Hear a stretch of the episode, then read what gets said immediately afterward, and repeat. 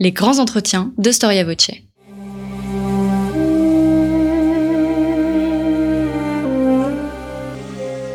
Une émission de la rédaction de Storia Voce.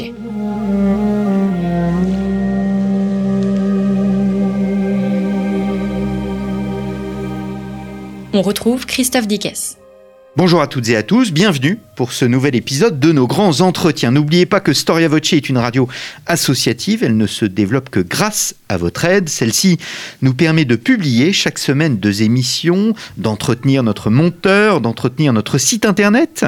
Aussi, nous sommes aujourd'hui euh, disponibles sur les plateformes Deezer et Spotify et si nous pouvons y être, c'est bien grâce à votre soutien. Si vous pouvez donc nous soutenir, rendez-vous dans notre rubrique Soutenez Storia Voce à partir de notre page d'accueil de notre site Internet. Tenez, c'est grâce précisément à votre aide que Storia Voce a édité un marque-page représentant Hercule terrassant le centaure Nessus. Dans la mythologie grecque, Nessus tente d'abuser de la femme d'Hercule, Déjanire. Hercule décoche alors une, une flèche pardon, empoisonnée pour l'empêcher de commettre son forfait. Blessé, le centaure donne à Déjanire sa fameuse tunique ensanglantée afin, dit-il, de protéger leur amour. Or, revêtant la tunique, Hercule sent sa peau se brûler. Voyant son mari dans la douleur, Déjanire se suicide alors qu'Hercule, à son tour, meurt incinéré. Si bien que depuis des siècles, la tunique de Nessus désigne communément un cadeau empoisonné. Storia Voce vous propose aujourd'hui de partir à la découverte non pas des mythes, mais de la façon dont les mondes grecs et romains pensaient leurs mythes. Est-ce qu'ils réfléchissaient sur leur signification profonde? Est-ce qu'ils étaient touchés par ces récits venus de la nuit des temps ou au contraire les critiquaient Comment poètes, philosophes, historiens et même théologiens les évoquaient dans leurs œuvres C'est ce que nous allons voir avec Jean-Louis Poirier. Jean-Louis Poirier, bonjour. Bonjour. Merci euh, de revenir à notre micro. Nous avons enregistré une émission euh, sur l'Antiquité en détresse, votre anthologie de textes parue euh, aux Belles Lettres. Et chez le même éditeur, vous venez de publier Ainsi parlent les dieux, comment Grecs et Romains pensaient leur mythe. Alors je dois dire à nos auditeurs que nous allons nous situer à la frontière de l'histoire et de la philosophie, puisque vous êtes spécialiste de euh, philosophie antique. Jean, euh, Jean-Louis Poirier, ma première question sera assez simple. Est-ce que notre regard sur les mythes est-il si différent des anciens des Grecs et des Romains? Quand nous lisons le récit d'Hercule, de l'Odyssée, est-ce que nous comprenons les mêmes choses? Euh, la question est difficile. Je vais faire une réponse facile, si vous le permettez. oui et non. Euh, bon, bien entendu qu'il y a un, niveau, comme on dit, euh, où, où, je pense que nous réagissons de la même manière. Le niveau, comment dirais-je, des belles histoires, nous réagissons d'une manière, à, part quelques différences culturelles évidemment, mais en gros nous réagissons de la même manière à ces belles histoires. Pour le reste, euh, c'est-à-dire pour la compréhension que nous pouvons en avoir, euh, plus ou moins scientifique, euh, c'est très différent. C'est très différent. On est fasciné par le nombre d'auteurs que vous citez. Enfin, c'est une véritable somme. Vous avez une très belle expression. Vous dites que la mythologie est reçue, mais qu'elle n'est jamais donnée. Oui. Euh, là, vous m'interrogez sur ce qui est, pour moi, un, problème. C'est-à-dire, je, alors j'espère que les lecteurs sauront comment dirais-je, trouver une attitude un peu ouverte et libre à cet égard. Euh, il me semble qu'il faut parler de révélation, même si, bien entendu, dans, et en particulier dans le cas de la mythologie, je ne veux pas, comment dirais-je, faire intervenir là-dedans les religions dites révélées, mais dans le cas de la mythologie, il y a un phénomène vécu qui est celui d'une révélation, c'est-à-dire, il me semble tout à fait incontestable, c'est de l'ordre du fait que ces récits n'ont été écrits par personne. Ils ont été recueillis, le cas échéant, par des écrivains, mais l'auteur même de ces récits, euh, nous ne l'avons pas. Et hmm. c'est pour ça que je dis que c'est reçu, mais ça, ce n'est jamais donné. Hmm. Et je crois que ce genre de choses, précisément, tout ce qui nous est en quelque sorte révélé, enfin quand on parle de révélé, on veut désigner ce mode d'appropriation qui ne signifie pas qu'il y ait je ne sais quelle transcendance qui nous transmette ce message. Là-dessus, je ne me prononce absolument pas. Mais je crois au contraire que, et dans le cas de la mythologie grecque, euh, c'est assez, c'est presque clair, je crois au contraire que c'est justement une certaine expérience de soi-même qui est faite à travers des récits qui nous viennent justement, on ne sait d'où, euh, mais finalement ils viennent de nous. Hmm. C'est d'ailleurs ce que peut-être au bout du compte, on finit par comprendre. La naissance des mythes, c'est une sorte de fil rouge de votre ouvrage à travers les auteurs que vous cultivez. Vous avez là aussi une très belle phrase, vous dites, La naissance des mythes est un événement qui eut lieu nuitamment et sans témoin. Oui, je, cette belle phrase n'est pas exactement de moi. Je, m'inspire d'un mythologue romantique qui est Schelling, et qui explique que ça nous renvoie à la nuit des temps. Hmm. Et la nuit des temps, c'est l'idée que les commencements sont obscurcis pour nous. Hmm. Et c'est vrai aussi de notre existence individuelle. Nous ne savons pas grand-chose de notre naissance. Hmm. Alors, est-ce qu'il existe une proximité des deux univers mythologiques, grec et romain, ou bien faut-il les opposer, comme le fera par exemple un euh, Denis d'Alicarnasse? Nous sommes au 1er siècle euh, avant Jésus-Christ. De, de, toute évidence, il y a une proximité puisque très souvent les divers récits mythologiques sont des Grecs ou des Romains sont ou bien présentés ensemble, ou bien pour un certain nombre d'entre eux euh, communs. Les dieux, sous réserve que dans un cas on leur donne un nom grec ou un nom latin, Zeus, Jupiter, etc., sont pour une très grande partie les mêmes. Mais une fois cela dit, les, différences sont tout de même aux yeux, et Denis d'Halicarnasse, me semble-t-il, ne fait que constater quelque chose qui peut-être pas évident, mais qui est incontestable. Hmm. Euh, les différences sautent aux yeux dans la mesure où il y a à la Grèce s'attache un élément olympien, alors que à Rome s'attache un élément qui est très tôt euh, historique. Alors je, n'évoque pas cela, mais il y a quand même Romulus et Rémus, il y a les origines de Rome qui sont qui ont partie liée avec la mythologie. Et donc communément, on admet que ce qui caractérise la, la mythologie romaine, c'est qu'elle est davantage, comment dirais-je, politique et historique que la mythologie grecque, même si la mythologie grecque est également euh, politique et historique, euh, comme on le note avec Jean Homère, bah, c'est quand même une épopée, l'Iliade, c'est l'épopée d'un peuple, d'une culture, etc. Bon, il y, a un élément politique euh, que qu'ont relevé certains certains auteurs, qui a relevé notamment Fraser, etc., qui fait que les, les mythologies ont une forme de débouché politique. Mais en ce sens, les dieux grecs et les dieux romains sont sont assez différents et d'une certaine manière, pour le dire très vite les dieux romains ont un aspect plus, plus moral, plus respectable, toute proportion gardée, que les dieux grecs. Les dieux grecs sont beaucoup plus marrants, si je puis dire. Nos fans d'histoire romaine euh, euh, boiront vos paroles, si je puis dire. Comment euh, Grecs et Romains pensaient leur mythe? C'est le sous-titre de votre livre, ce qui pose la question d'aborder les sources, non pas celles dont nous disposons, si je puis dire, mais celles dont disposaient Grecs et Romains. Ça a été un véritable défi. Euh, Parce que comment savoir, euh, comment connaître les sources qui étaient à disposition de, de, ces grands euh, penseurs? vous, avez tout à fait raison, dans la mesure même où ces grands penseurs eux-mêmes, pour nous, sont eux aussi des sources. Hmm cette question-là, bon, honnêtement, il m'est, je pense qu'il m'est difficile d'y répondre. Je, pense qu'ils avaient des sources, enfin, dans la mesure où eux-mêmes étaient une source, il y avait. Alors, ça, dépend, parce que tout cela, ça s'étale quand même sur presque un millénaire. Hein. Hmm. Euh, et les sources ne sont pas les mêmes selon, selon les époques, et ils ont je, pense qu'il y a Homère, et dans une large mesure, Homère et les diverses traditions d'Homère. Il y a plusieurs versions voilà, de, des poèmes homériques. Et, mais après, les, recueils qui existent, ils, ils, viennent après la plupart des, philosophes que nous utilisons. Donc ils sont pour nous également des sources, mais leurs sources, euh, en général, nous, elles, ne nous conduisent pas très loin. Nous, hmm. enfin, à ma connaissance, il n'y a pas nous ne disposons pas de grand-chose. Alors je reste sur Homère. Chez, Homère, il y a une approche euh, si je puis dire, spontanée, ce que vous soulignez, tandis que chez Hésiode, il existe, c'est, on est dans un univers différent, il y a une forme de gravité, un mystère, voire une inquiétude. Oui, je, voudrais être sûr de ne, de ne rien projeter là-dessus. Euh, si vous voulez, la, la, différence que je vois entre euh, Homère et Hésiode, qui sont très proches par euh, beaucoup de côtés, c'est que Hésiode aborde un certain nombre de thèmes qui, qui sont déjà philosophiques.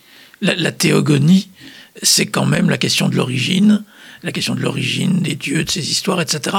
Il y a une théogonie, une cosmogonie, il y a une, la, mythologie est présentée comme une explication du monde ce qui n'est pas le cas dans Homère. La mythologie est présente dans Homère, c'est un monde dans lequel on habite, mais elle n'est pas présentée comme une explication du monde. Le monde est donné, il est là, euh, on ne se pose pas ce genre de questions. Hmm, hmm. Alors, euh, est-ce que la tragédie grecque relève de la mythologie? Ah, bien sûr. Bien sûr. Alors malheureusement, parce que on ne peut pas, on ne peut pas tout dire. Puis, euh, comment dirais-je, j'ai essayé autour de, de l'idée qui conduisait ce livre, qui est une idée à laquelle je, tenais beaucoup, de ne pas rapporter. Euh, c'est pas un livre de, de plus de mythologie ou sur la mythologie. C'est un livre sur la façon dont la mythologie était reçue par les philosophes hmm. ou quelques les auteurs de l'époque. Et S'agissant donc de la tragédie, il aurait fallu peut-être un jour euh, tout un livre, dans la mesure où la tragédie elle-même, bon, on peut dire que c'est pour nous une source, mais il est évidemment, il est évident que c'est une source hautement élaborée.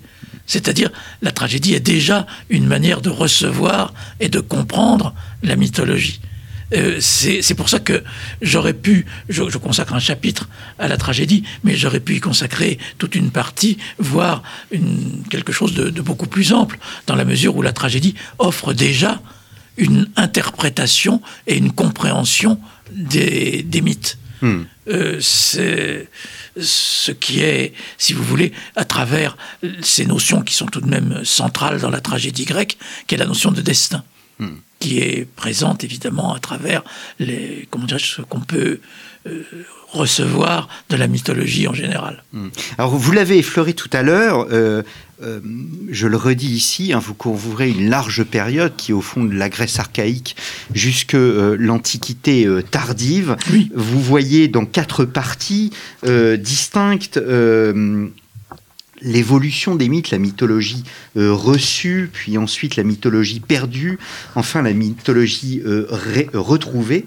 Et vous terminez par ce que vous appelez un, regard, euh, un, regard différent. Et votre livre est jalonné donc de tous ces grands auteurs, alors des connus, des moins connus. Je voudrais m'arrêter sur Diodore de Sicile. Diodore de Sicile, vous le montrez comme un personnage qui se, qui se distingue pardon, en comprenant la dimension essentielle des grands récits mythologiques. Oui, euh, c'est un, un très grand historien. C'est-à-dire il faut euh, bien distinguer, il faut opposer euh, Thucydide, qui est un historien, comment dirais-je, qui à nos yeux représente la conception moderne de l'histoire, c'est-à-dire la, critique de ce qu'il raconte et le comment dirais-je la, la, volonté très nette, méthodique de ne faire état que d'événements historiques, à propos desquels il donne une analyse. Alors que Diodore de Sicile, comme Hérodote ou d'autres, euh, c'est un historien qui considère que la, légende fait partie, enfin qui n'oppose pas de manière aussi nette ce que nous appelons l'historique et ce que nous appelons le légendaire, hmm. et qui par conséquent euh, remonte à des époques beaucoup plus lointaines, euh, ou supposées, enfin, ce qu'on peut en supposer, nous avons, donne ce genre de source, et qui est une approche entièrement différente, et par là, nous, nous comment dire, je fais état d'un certain nombre de récits dont j'allais dire, dont il est difficile de savoir s'il relève de l'histoire ou de la mythologie, qui vraisemblablement relève de la mythologie. Hmm. Mais enfin, euh, il, son histoire est une histoire de, grande envergure. Oui, parce que en fait, la question est de savoir si, au fond, la mythologie, pour ces Grecs et ces Romains, est un objet de culture. Vous avez raison. Je pense qu'elle n'est un objet de culture qu'assez tardivement je pense que c'est à partir, euh, à partir de Julien. Ouais. Avec Julien, c'est presque explicite. nous sommes au quatrième. Hein. voilà. Au quatrième siècle. Euh, vous évoquez aussi la bibliothèque du pseudo Apollodore en, en, faisant sa louange. Ben oui, parce que c'est. Que d'abord qu'est-ce que la bibliothèque du pseudo eh Apollodore et en quoi elle se distingue? C'est un. D'abord pour nous c'est extrêmement précieux parce que c'est un recueil qui contient euh, à peu près euh, tout ce que nous savons de la mythologie euh, grecque, ou antique, et qui le contient. Alors, je sais que en vous disant cela, on va, on va peut-être bondir, parce que, bien entendu, rien n'est jamais brut de décoffrage. Mais enfin, en apparence, les récits qu'il nous donne sont des récits directs, sans commentaire, sans comment dirais-je, sans appareil de réception. Il nous livre presque directement les événements, les faits, les motifs de la mythologie. Et, donc, on pourrait dire c'est une source brute. Hmm. Alors bien entendu, bien sûr que non, mais ça en a les apparences et ça c'est déjà très important. Et par ailleurs, c'est immense, c'est-à-dire il recouvre vraiment euh, l'ensemble des choses. D'où cette euh, cette phrase que je cite, je crois, de qu'il y a dans, dans, ces bibliothèques que ça ça nous donne euh, quelque chose de si on veut connaître le monde, c'est par là qu'il faut passer. Hmm. Il y a tout, d'une hmm. certaine manière. Alors Jean-Louis Poirier, on, distingue généralement deux types de mythes, ceux des origines, mais aussi des fictions mythiques. Il y en a aussi un troisième type, pardon, des mythes dits tripartites. Que recouvrent ces trois définitions? Alors, euh, il faut les distinguer en effet. Bon, la première, euh, les deux premières vont ensemble, si je puis dire, ou s'opposent. Les mythes originaires sont ceux des mythes que nous avons reçus et qui correspondent à ce que nous disions tout à l'heure, c'est-à-dire dont on ne voit pas de qui on les tient, qui nous les a donnés. Les mythes, les fictions mythiques sont des mythes inventés par des écrivains et où il ne fait aucun doute qu'ils sont inventés par des écrivains. Ce que l'on trouve par exemple chez Lucien ou chez divers écrivains qui inventent des mythes ou s'inspirent d'ailleurs de mythes reçus pour les raconter, ce sont des fictions, c'est-à-dire la question de leur origine ne se pose pas. Ce sont des fictions qui peuvent avoir plus ou moins d'intérêt. Euh, et puis la classification tripartite des mythes, c'est autre chose d'assez complexe. Je voudrais vous l'exposer le plus brièvement et le plus clairement possible. C'est une approche des mythes que l'on trouve chez Varon. Varon étant un auteur dont nous n'avons rien. Mais dans un livre de la Cité de Dieu, Saint Augustin présente euh, cette, euh, ce personnage. Ce, personnage et cette distinction. Alors, c'est une distinction qui distingue donc trois sortes de mythes. Descriptivement, on peut euh, le rappeler. Il distingue les, la théologie mythique, la théologie naturelle et la théologie civile. Hmm. La théologie mythique, c'est celle qu'on trouve surtout, dit Varon, chez les poètes. Donc on voit très bien à quoi elle fait référence. La théologie naturelle, selon Varon, c'est celle de ce qu'il appelle les philosophes. C'est celle qu'on trouve par exemple chez, chez Platon ou chez divers philosophes qui parlent de, de ces choses-là. Et puis la théologie civile, c'est celle des peuples, donc je n'ai pas besoin de préciser davantage, c'est celle qui revendique certains dieux nationaux avec leurs histoires propres, etc. Euh, l'intérêt de cette distinction, j'essaye de le dire en deux mots, parce que c'est ça qui est intéressant, c'est que ça permet, euh, selon saint Augustin, je pense qu'il a raison, ça permet à Varon de sauver, comme on dit, l'une de, de ces théologies. C'est-à-dire de montrer que la théologie mythique, qui contient beaucoup d'invraisemblances, qui est quelquefois révoltante par le comportement tout à fait immoral des dieux, etc. Il veut montrer que la théologie mythique s'appuie sur la théologie naturelle et que la théologie naturelle s'appuie sur la théologie civile. Et par conséquent, la distinction de ces trois sortes de mythologie aboutit à un rapprochement qui permet de procurer une interprétation justement de la mythologie et de, et de lui redonner un sens, puisque dès qu'on interprète la mythologie, on essaye de lui donner un sens qui n'est pas celui qu'elle a directement ou première approche. Hmm. Alors justement, toute votre deuxième partie est consacrée à la mythologie euh, que vous dites perdue. Il ne s'agit pas tant de l'oubli, mais plutôt d'une critique des mythes. Quels sont les ressorts de euh, cette critique? Est-ce que c'est l'incrédulité, le rationalisme, ou ce qu'on appellerait, nous, le rationalisme? Je crois qu'on peut le dire, si on n'est pas trop exigeant sur ces formules, bien entendu. Euh, C'est-à-dire ce que j'appelle la mythologie perdue, c'est une approche de la mythologie qui aboutit à, comment dirais-je, à, refuser à la mythologie toute crédibilité. Euh, et par conséquent, à produire des interprétations de la mythologie qui en récuse ce qu'on appellera, je pense que nous pouvons nous comprendre, qui en récuse le sens. Euh, autrement dit, c'est un peu, c'est même tout à fait comparable à ce que l'ethnologie moderne fait avec les mythes. L'ethnologie moderne, lorsqu'elle, euh, vous prenez Lévi-Strauss ou d'autres, lorsqu'elle interprète un mythe de tel peuple lointain ou de l'Antiquité, elle ne va pas nous dire ça veut dire ceci ou cela. C'est pareil d'ailleurs en psychanalyse, lorsque Freud interprète un rêve, il ne nous dit pas ça veut dire que tu vas gagner ceci ou cela. la question du sens n'est plus posée. En revanche, on nous explique comment c'est construit, mais d'une manière qui est réductrice, puisque le, rêve sera réduit à une réalisation de désir, ou le mythe sera réduit à une construction, à des enjeux qui échappent. Et c'est ce qui se passe avec les stoïciens, par exemple. C'est-à-dire, la mythologie est, comme je dis, perdue dans, dans, cet exemple. Il y, a, il y, a, plusieurs attitudes. Bon, il y a des attitudes, comment dirais-je, de gens qui sont il y en a toujours eu, dirais-je, les athées, comme on disait dans l'Antiquité.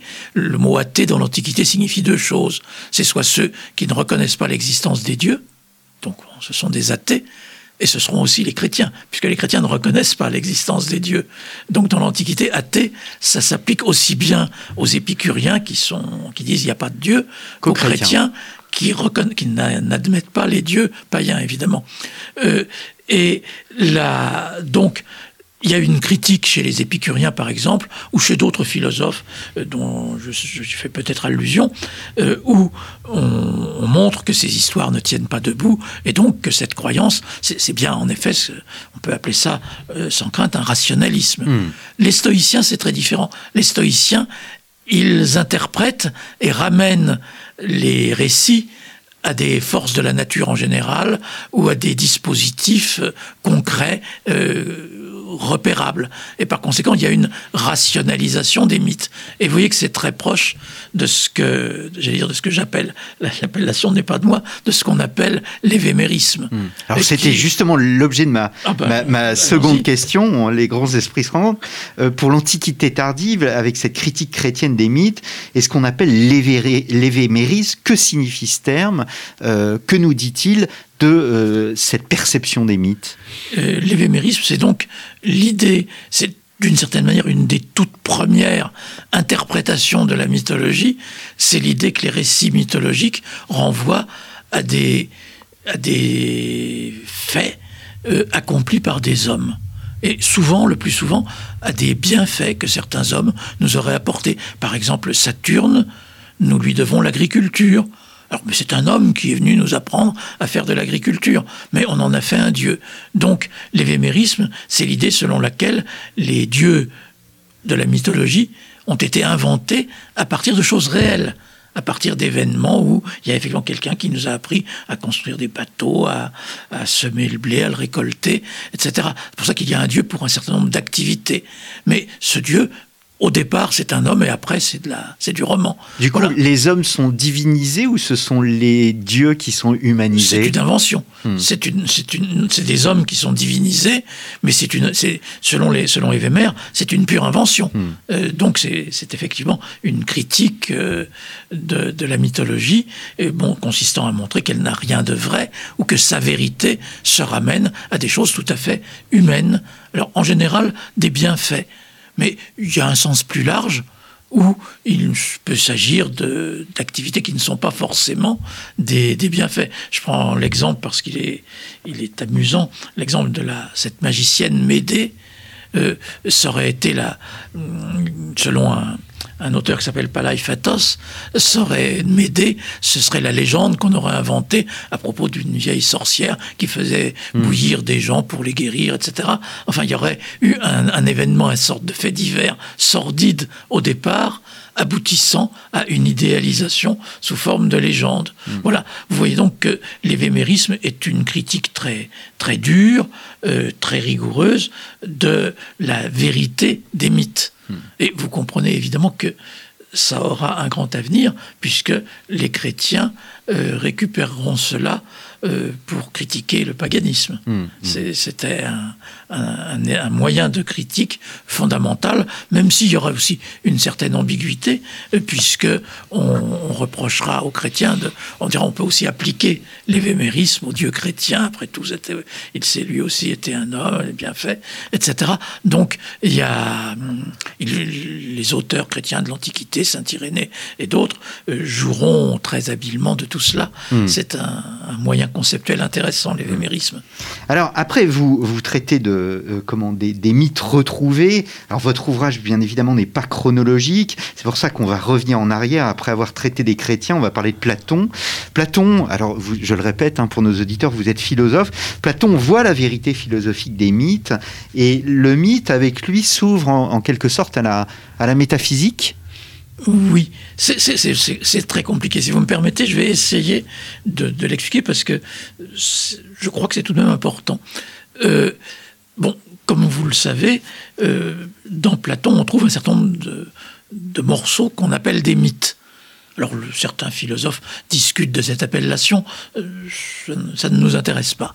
Bon, alors, ces, ces mythes, ils ont manifestement chez Platon, ils ont un sens et un sens qui relève de l'analyse philosophique, puisque euh, ce sens, c'est pas celui que l'interprète va découvrir, c'est celui que l'auteur du mythe, Platon, donne à ce mythe. C'est une mm. question de simple lecture de, de texte. Et les mythes de Platon sont évidemment de Platon, même si, pour des raisons qui ne sont pas seulement littéraires, il veut faire croire que c'est pas de lui et que ça rentre dans la mythologie traditionnelle. Et c'est là que je voudrais faire observer ce rapport très intéressant de Platon avec la mythologie traditionnelle. C'est compliqué, mais j'espère euh, ne pas être trop obscur. D'un côté, la mythologie traditionnelle vous vous souvenez, je crois que j'évoque ce passage, au début du dialogue qui s'appelle Le Phèdre, il y a une petite réflexion sur la mythologie, puisque on passe dans, en se promenant dans, au bord de l'Ilissos, on passe à un endroit où les compagnons de Socrate rappellent ah ben c'est ici que la nymphe Orithie s'est fait enlever, etc. Et on demande à Socrate est-ce que tu crois à ces histoires-là? Et Socrate fait une réponse euh, d'abord Évéméris, disant il y a des gens qui disent que en fait c'est une jeune fille qui ici a eu un accident, etc. Bon, réponse Évéméris, mais ce ne serait pas des dieux. Et il dit les doctes pourraient expliquer ça. Et il renvoie à ces explications scientifiques qui se rattachent à ce que j'ai appelé la mythologie perdue. Et après, quand on demande à Socrate s'il croit à ces histoires, alors il dit naturellement, comme toujours, qu'il n'en sait rien me confond après tout, il se pose pas de questions, il prend ça tel que ça vient. C'est-à-dire, il accepte la mythologie populaire sans se poser de questions. Hmm. Mais à un autre niveau, si on prend justement l'approche platonicienne dans toute son ampleur, il ne se pose pas de questions parce que il y a, alors c'est quelque chose qu'il faut dégager, il y a selon Platon quelque chose de vrai dans ces mythes. Et c'est ce que fait apparaître Platon, ce que feront apparaître tous les auteurs qui s'inspireront de Platon, les néo-platoniciens. Ils, présenteront de façon mythique, c'est-à-dire par des récits, des narrations, un certain nombre de principes philosophiques. C'est-à-dire, et, donc le mythe serait l'expression imagée d'une théologie philosophique. Euh, j'espère que j'ai pas. Vous avez été, vous avez été extrêmement clair. Alors, on va laisser Platon euh, parce qu'il y a, il y a tellement d'autres à, à, dire. Et j'ai beaucoup apprécié vos pages sur euh, l'empereur Julien. Donc, nous sommes au IVe siècle. Julien se distingue véritablement dans la compréhension du mythe. On est là au cœur de, de, de la pensée de, de l'homme qui est à la fois pris entre ses passions et, et, et la raison, la recherche. Mm. Euh, de ses origines. Oui, je vous, remercie beaucoup de me poser cette question parce que, euh, comment dirais-je, j'attache une grande importance à ce chapitre et j'avoue que je, confesse un, rapport de, comment dirais-je, je, Julien est un personnage auquel je suis extrêmement attaché. On le sent. En dehors de, toute littérature. Alors, ce, personnage est attachant d'abord parce que c'est une figure euh, tout à fait remarquable et singulière.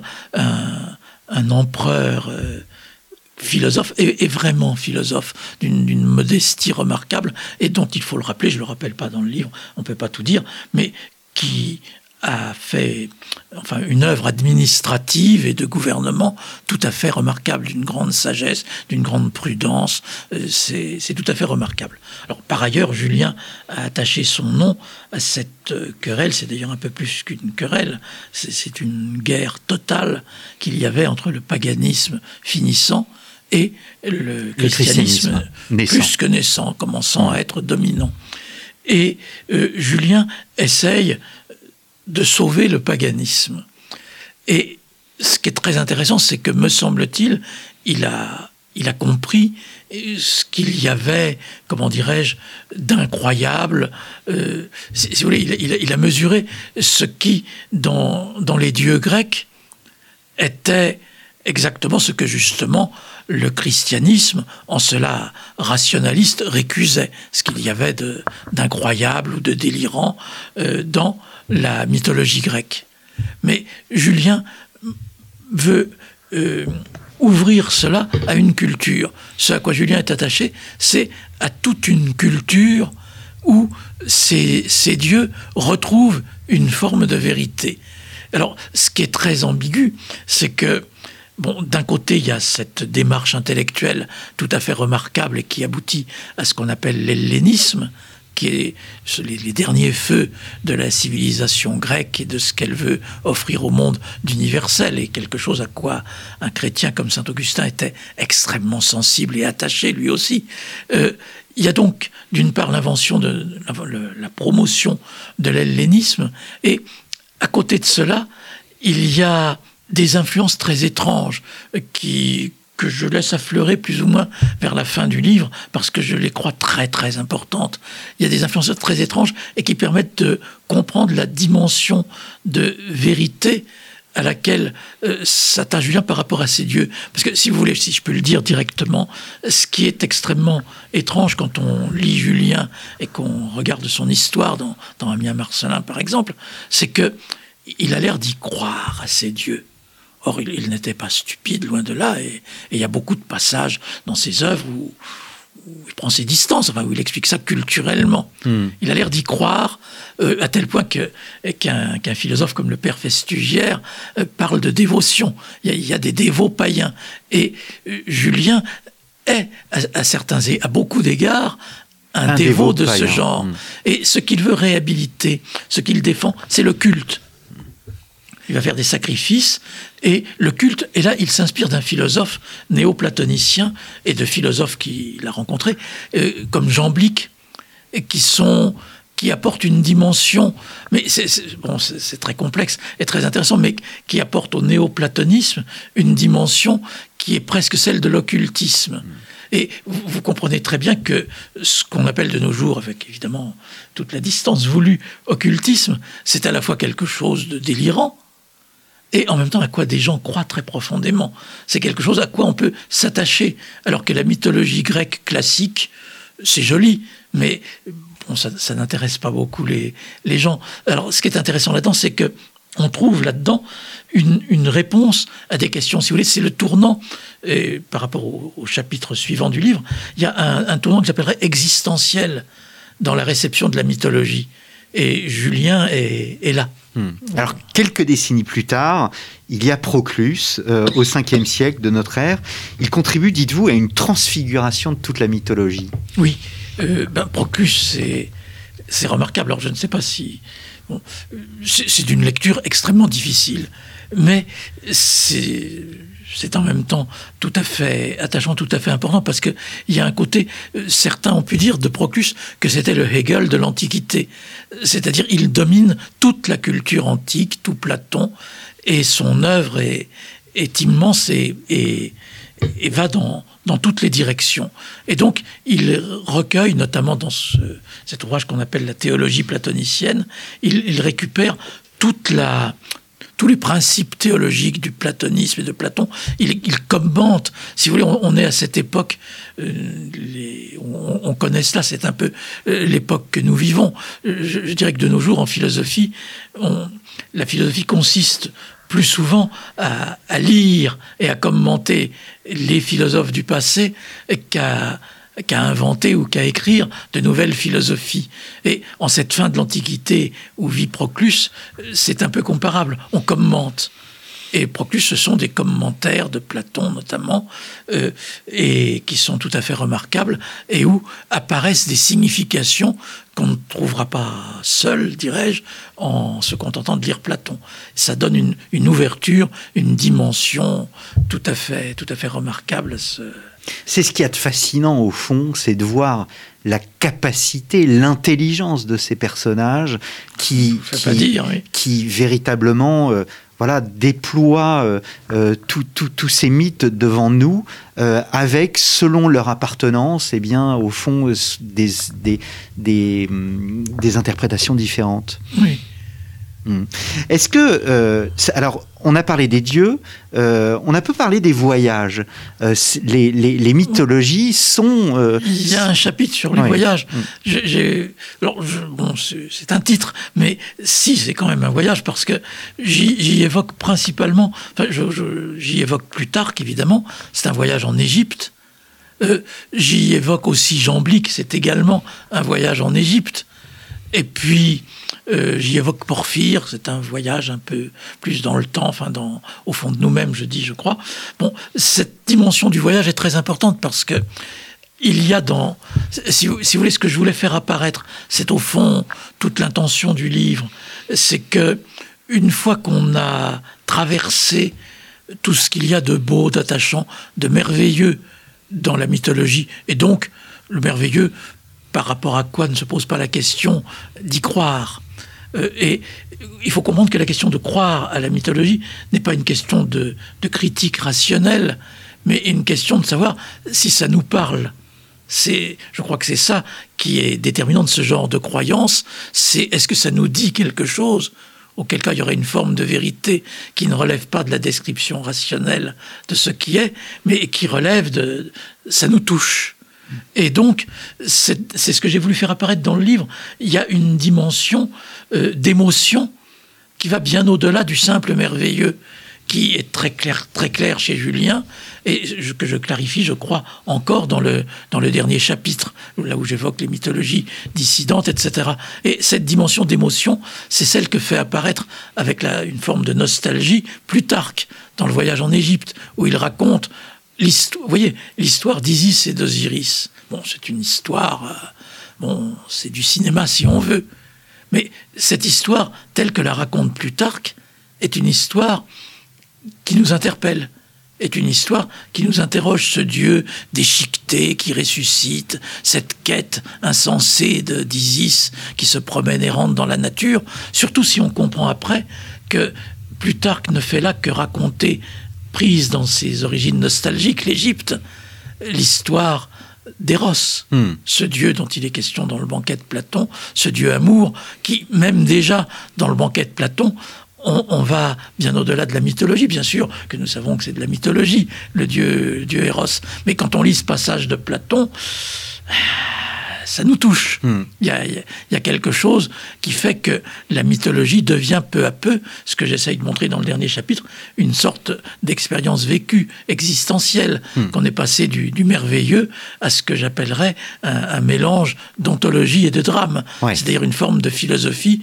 qui ne s'exprime peut-être pas dans des traités philosophiques, mais où ça, ça nous touche véritablement. Oui. Alors vous dites, je me permets de vous citer, hein, c'est votre épilogue, la mythologie, ce ne sont pas seulement des mythes et des récits, de merveilleuses histoires, ce sont aussi indissociables d'elles depuis le début des cultes et des pratiques mobilisées par la recherche d'un salut, des initiations et des mystères. C'est parce qu'il, c'est pour cette raison qu'il nous fascine autant?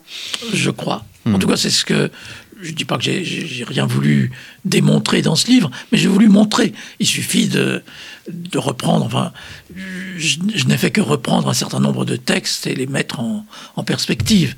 J'essaye d'être très absent de ce livre. Oui, mais au fond, vous, vous, il y a un moment toute une litanie de questions que vous reprenez euh, qui, au, fond, évoque c'est qui étions-nous? Que ah. sommes-nous devenus? Où étions-nous? Où avons-nous été jetés? Vers quel but nous hâtons-nous? D'où sommes-nous rachetés? Ces questions posées par la, mouvance gnostique et qui est, qui est apparue euh, à, cette époque, comme vous savez. Puis là, ce sont des textes d'autant plus émouvants que pour une part, si vous voulez, vous, vous, savez comment nous connaissons les textes gnostiques. D'un côté, il y a les auteurs chrétiens qui les ont durement critiqué parce que c'était très proche du christianisme. Il y a des évangiles apocryphes, des choses comme ça. Et puis des auteurs comme Saint Irénée, Origène, d'autres qui les ont critiqués, mais du même coup nous les ont fait connaître. Et puis il y a cette fameuse jarre qu'on a découverte au XXe siècle à Nag Hammadi, euh, dans laquelle il y a il y a tous les textes qui sont publiés actuellement dans, dans le Pléiade des Gnostiques, qui sont des textes extraordinaires qui justement font apparaître ces questions en Vienne. Ce genre de questions articulées à, à une invention mythique prodigieuse et articulée d'autre part aussi à la, mythologie proprement dite, hmm. euh, c'est-à-dire euh, à la tradition grecque, etc., et à Platon. Alors ça, bon, c'est très émouvant de penser à ces textes qu'on a extraits d'une jarre et qui, et qui posent ces questions-là. Eh bien, merci beaucoup euh, Jean-Louis Poirier d'être venu à ce micro. Ainsi parlent les dieux, comment Grecs et Romains pensaient leur mythe, un ouvrage paru aux belles lettres. Vous venez aussi de publier l'Antiquité L'Antiquité en détresse, qui est une anthologie de textes sur les catastrophes et les, épidémies dans le monde gréco-romain, chez le même éditeur. Il me reste à remercier Julie. Si nous sommes ici aujourd'hui, c'est grâce à elle. Elle se reconnaîtra. Donc merci à elle. Et je vous donne rendez-vous, chers auditeurs, la semaine prochaine pour un nouveau numéro de nos grands entretiens. Merci beaucoup. Merci à vous.